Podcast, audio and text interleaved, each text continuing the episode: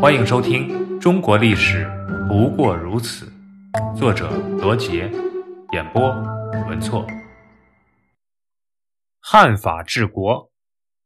元武宗海山死后，他的弟弟爱育黎拔力巴达于公元一三一一年三月十八日顺利即位，为元仁宗。他的即位开创了元朝历史上无人争夺皇位、得以顺利登基的先例。元仁宗即位后，首先撤销了武宗所建立的尚书省，而后采取了一系列重要的措施，进一步推动元朝的汉化。和儒化改革。原来元仁宗自幼就受到了中原文化的熏陶，在藩府中就有很多当时的名士大儒，因此仁宗在位期间以尊孔重儒、勉励学校、培养人才为先导，并一步步开始推行科举。公元一三一三年，元仁宗颁诏实行新的考试制度，考试的科目重经学而轻文学。他指定朱熹集注的四书为所有参试者的标准用书，并以朱熹和其他宋朝儒学家注释的五经为汉人参试者增试科目的标准用书。元仁宗所拟定的科举制度及其实施细则，可以说是异常的具体、详细和周全，方方面面都做了认真的考量。这一科举制度及其实施办法。不仅是元代举行科举应试的指南，而且对明清两代的科举取士也产生了重大的影响。公元一三一五年三月，元朝实行科举制度的首场廷试在京举行，元仁宗亲自会试天下进士，仁宗命李梦伟为廷试监事官，另一位元朝儒学家明善也担任首考试官。这次廷试。有五十六人及第，在政治上多少满足了汉人开市的要求，同时也适应了元朝统治者用儒图治的需要。在开设科举的同时，元仁宗也大力兴修法典，普及文化。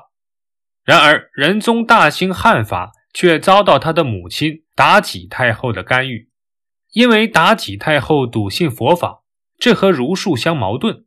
导致仁宗无法按照中原的传统方式来改革元朝政府，因此也就不能利用改革来削弱蒙古诸王的行政权、司法权和经济特权，用以加强中央集权。这使得仁宗的汉法治国成了虎头蛇尾的运动。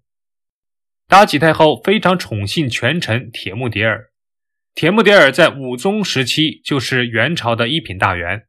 他曾在云南做地方官，因玩忽职守受到了处分，却被妲己太后保了下来。武宗死后，妲己太后为了扩充自己的势力，趁仁宗尚未执政之机，下诏封铁木迭儿为中书省右丞。虽然铁木迭儿曾被内外监察御史等四十多人弹劾，但在妲己太后的力挺下，铁木迭儿始终大权在握。仁宗在位的最后两年。围绕铁木迭儿的权力之争，使政府陷入瘫痪。仁宗天性仁慈，对母亲妲己太后也很是孝顺，因此呢，也十分的软弱。他之所以没有除掉铁木迭儿，就是因为他不愿意违背和触怒他的母亲。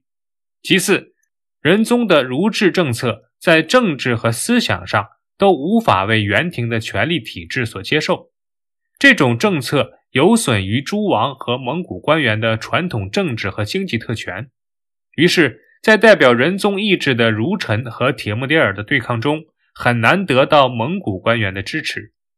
仁宗朝开启了科举取士制度的开端，被历史学家称为“严护儒治”。但是，因为没有能从根基上改造蒙元的整体结构，元朝汉化的历程又一次遇到了严重的挫折。公元一三二零年正月，元仁宗爱育黎拔力巴达去世，终年三十五岁。他的嫡长子硕德巴剌继位，为元英宗，时年十八岁。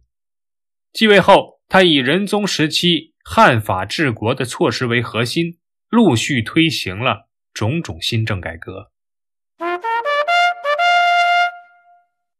档案六十，朱熹与四书集注。朱熹，南宋著名的理学家和教育家，闽学派的代表人物，世称朱子，是自孔子、孟子以来最杰出的弘扬儒学的大师。南宋徽州婺源人，今江西省婺源县。十九岁进士及第，曾任京湖南路安抚使，仕至保文阁待制。为政期间，申赦令、成监吏，治绩显赫。朱熹一生编撰了多种教材，其中影响最深广、最重要的是《四书章句集注》，简称《四书集注》或《四书》。《四书集注》所反映的理学教育思想，分散在四书各章节的注文中，其要点大体上有六点：第一，学以明伦的教育宗旨；第二，培养才权德备、忠正和乐的成人；第三，追求孔颜乐处、圣贤气象的精神境界；第四，强调存天理、恶人欲的自我修养功夫；第五，阐发下学指达的为学之道；第六，主张教有成法。